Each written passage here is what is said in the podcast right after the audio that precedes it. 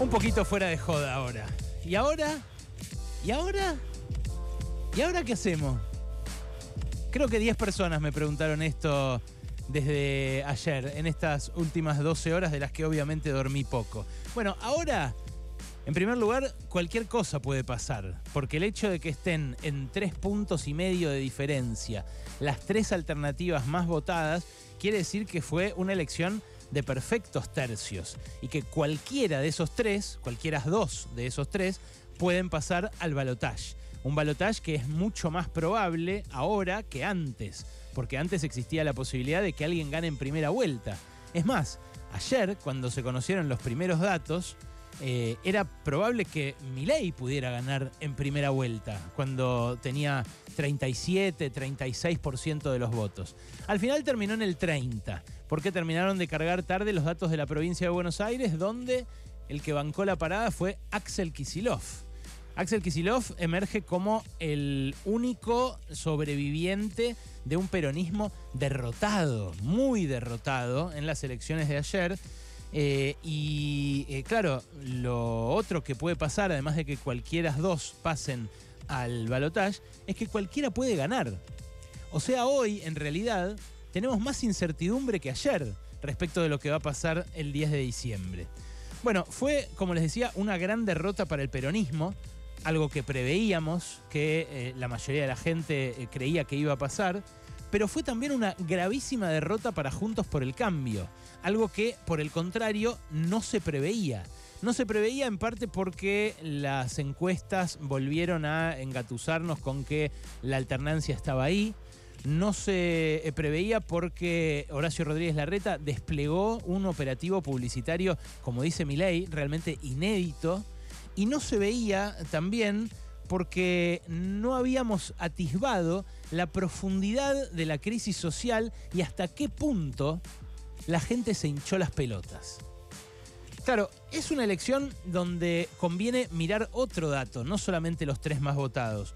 Conviene mirar también la abstención, porque esta es la elección presidencial en la que menos gente votó en estos 40 años de democracia. Eh, votaron un poquitito menos en las últimas elecciones, en las de 2021, pero fueron eh, parlamentarias, no eran elecciones que eligieran presidente. En cambio, las de ayer son paso y en las pasos de ayer votó el 69% de la gente, lo cual es mucho menos que el 76% de la gente que había votado en las pasos de 2019 y lo cual es muchísimo menos que el promedio de votaciones hasta ahora de la democracia que está en torno al 80%. En los años 80 superaban el 85% las votaciones. Claro, era el entusiasmo de volver a votar. Pero ahora fue cayendo y cayendo ese entusiasmo hasta llegar a este momento en el cual, como les digo, votó el 69% de la gente, un 31% no fue a votar. Entonces, en realidad tenemos 30, 28, 27, redondeando, Milei, eh, Juntos por el Cambio, Peronismo, pero tenemos otro 31 que está fuera. Yo sé que no suman 100 si agregamos 31 ahí, pero es muy importante ese 31, porque los que vayan a votar y no hayan ido a votar ayer pueden revertir una elección en la cual, como les digo, puede pasar cualquier cosa. Esto quiere decir que Massa la puede remontar, que es lo que la mayoría de la gente me pregunta. Y yo la verdad que no creo. Yo la verdad que ahí eh, dudo muchísimo porque justamente lo que nos mostró la elección de ayer es hasta qué punto están agotadas las dos narrativas políticas que nutrieron el discurso de este siglo, o sea, el kirchnerismo y el macrismo. Ayer, si bien hay muchos que ven en Macri un gran ganador, porque él salió muy hábilmente a decir eh, entre Milei y Patricia y Horacio, hay un montón de gente que quiere libertad de mercado, eh, menos costo para los empresarios, menos impuestos, menos Estado, menos gasto público. Pero la verdad es que los votantes de Milei no firman todo ese pliego al pie de la página. Si uno le pregunta a los votantes de Milei qué quisieron con su voto, lo más probable es que cada uno diga algo distinto. Y eso no quiere decir que haya sido un voto sin pensar. No estoy subestimando al votante de mi ley. Lo que estoy diciendo es que se convirtió en un pararrayos, en una especie de antena que captó muy inteligentemente el malestar con una época en la cual es evidente que hay que estar eh, mal. El malestar es recontra justificado. El malestar, eh, que a mí lo que me eh, daba miedo es que se perdiera de vista eh, cuando empezó esta calamidad. el malestar es con las dos fuerzas. El malestar es con el macrismo que trajo de vuelta al Fondo Monetario y con el peronismo que no supo qué hacer con él. El malestar es con el macrismo que nos deprimió los sueldos y con el peronismo que no los pudo hacer recuperar, a pesar de que lo prometió explícitamente. El malestar es con un Estado que cada vez cuesta, cuesta más y hace menos. Pero cuando digo cuesta más y hace menos, no estoy diciendo que deba costar menos. En mi punto de vista debería ser más, pero el problema es que no lo hace. Entonces, si los derechos eh, laborales se convirtieron en una engaña pichanga para todos los que no los tienen, y esos que no los tienen son un montón, si la inflación se convirtió en una pesadilla para cada mes para cualquier laburante, y ese laburante escucha que encima le dicen, mirá, votame a mí que yo te defiendo, y el que te dice eso es el que te está perforando el sueldo, mientras el otro ya te lo perforó antes. ¿Cómo no vas a estar disconforme? ¿Cómo no vas a decir, ya fue, voto a este que no solo no gobernó, sino que además dice que va a hacer todo lo contrario a todos los que hicieron, eh, a todo lo que hicieron los demás? Digo porque eh, ayer, y a mí esto me dolió especialmente como hijo del 2001, eh, ayer Milei empezó a cantar que se vayan todos. Y cuando empezó a cantar que se vayan todos, al toque empezó a sonarse bien el estallido. Era la banda de sonido de la rebeldía de mis 20 años. Era la banda de sonido del 2001, el que se vayan todos y el, eh, se viene el estallido. Y ahora yo no sé si decir que lo resignificó o que lo malversó, pero en todo caso lo tomó Javier Milei y pasó a representar eso para un montón de gente. Entonces, eh, ante su derrota histórica, aún ante esta derrota histórica, el peronismo debería estar agradecido. Sergio Massa, eh, que es el ministro de Economía de este gobierno, que tan mal tiene la economía de la mayoría de la gente, saca 27% eh, sumando los votos de Juan Grabois y lo hace después de un gobierno como este. Lo hace eh, después de una gestión que aumentó el, el ritmo de inflación de un 4 o 5% mensual a un 8% y que después la bajó, pero que ahora lo va a volver a subir. Entonces, eh, culpar al fiambrero, ¿se acuerdan que yo les hablé de un fiambrero eh, la semana pasada o la anterior? Un fiambrero que eh, le respondía en un chino al aviso de televisión de Javier Milei. Que cuando Milei decía, voy a derrotar la inflación, el, el fiambrero decía, vamos Milei, vamos carajo. Bueno, ¿a ese lo vamos a culpar? ¿Vamos a, responsabilizarlo por cándido, por ingenuo o porque no se informó lo suficiente? ¿O le vamos a decir derechista a ese? Porque, ojo, una cosa es eh, condenar, y, yo en esto, si es necesario, voy a dejar la garganta, no, no, me voy a quedar voz para decir que eh, estoy en las antípodas de eh, una mujer que dice que los represores que le robaron los bebés eh, a, los, a las víctimas de la represión ilegal en los 70 eh, son viejitos a los cuales está hostigando la justicia. Yo nunca voy a dejar de denunciar a Victoria Villarruel, que estaba atrás, ayer atrás de Javier Milei. nunca voy a estar de acuerdo con que la con que la justicia social es una aberración. Porque ayer, en el fragmento más jugoso, Javier Milei dijo eso, en el fragmento más jugoso de su discurso. Eh, dijo que lo que a él le parece mal es eh, lo que a todos los que queremos un país más justo nos parece bien. Pero eso, repito, no se le aplica al fiambrero. El fiambrero quiere que le resuelva los problemas una dirigencia política que hace un tiempo largo que dejó de hablar de las cosas que a él le interesan. Y Javier Milei, en cambio, sí le habla de las cosas que le interesan. Después aparece al desnudo, como apareció ayer, en ese tramo. Escúchalo, escúchalo si no lo escuchas. Estamos frente al fin del modelo de la casta. Ese modelo basado en esa atrocidad que dice que donde hay una necesidad nace un derecho, pero se, se olvida que ese derecho alguien lo tiene que pagar, cuya máxima expresión es esa aberración llamada la justicia social, que es injusta porque implica un trato desigual frente a la ley, pero además está predecedida de un robo. Ese modelo que se traduce en fuerte déficit fiscal, donde Argentina de los últimos 122 años tuvo déficit durante 112.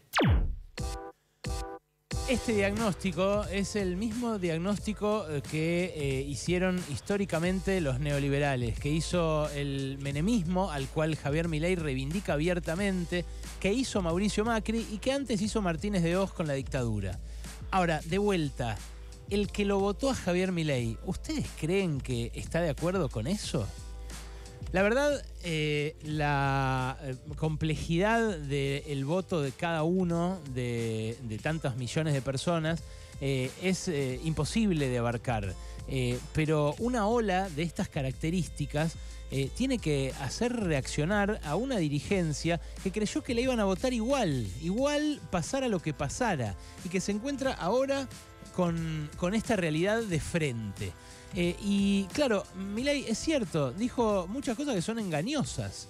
Eh, cuando habla de dolarización, eh, muchos escuchan que van a ganar en dólares lo mismo que ganan hoy en pesos. Y no es así.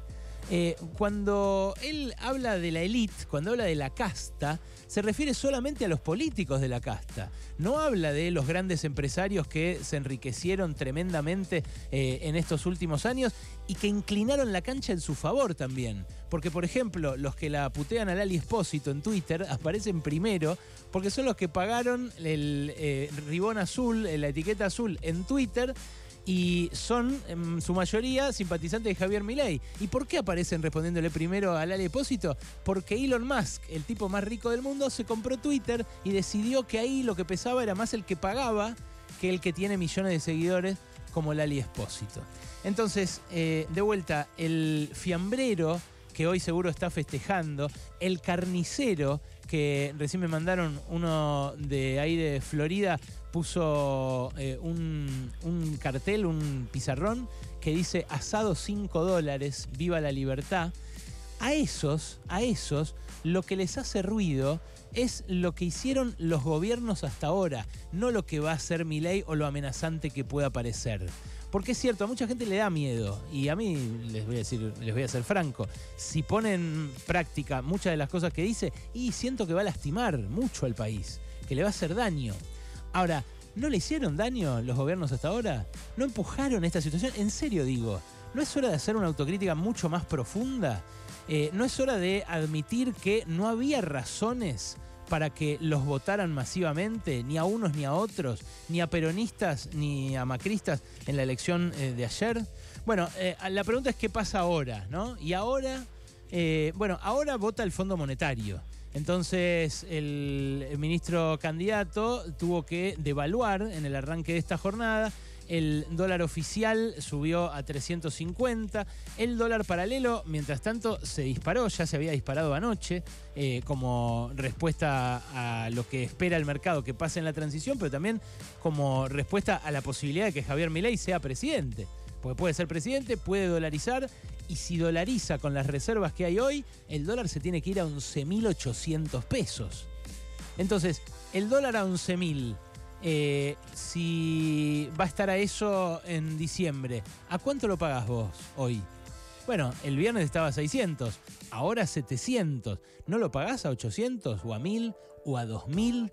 Si va a valer 11.000. Bueno, esa es la corrida que se expresa hoy en un mercado que no esperaba este resultado. Esperaba que Massa le fuera mejor o peor, esperaba que Bullrich le ganara a Larreta, no esperaba que le fuera tan mal al macrismo, a Juntos por el Cambio, pero seguro que no esperaba un Milei primero con el 30%. Bueno, a esa élite a la cual Milei no le ladra, no le ladra, le empiezan a ladrar estos resultados porque hay muchos que eh, le, dieron soga a Milei creyendo que tiraba el debate para la derecha, cosa que hizo, pero que en un momento se asustaron, dijeron, che, esto no, eh, mirá que esto ya es demasiado zarpado.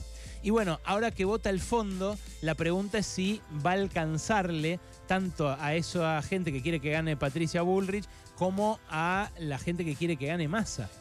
Porque obvio que se va a concentrar el voto ahora en las generales. Puede pasar que haya eh, un aglutinamiento de votos en torno a Massa del tipo de eh, los que tuvo Pedro Sánchez en España, votos contra el fascismo, digamos, contra la extrema derecha. Pero para mí, los que votaron a Milei lo van a volver a votar. Y para mí hay muchos de los que no fueron a votar que si van a votar, también lo van a votar a él. ¿Por qué? Y bueno, porque en estas seis semanas Massa es candidato, pero también es ministro.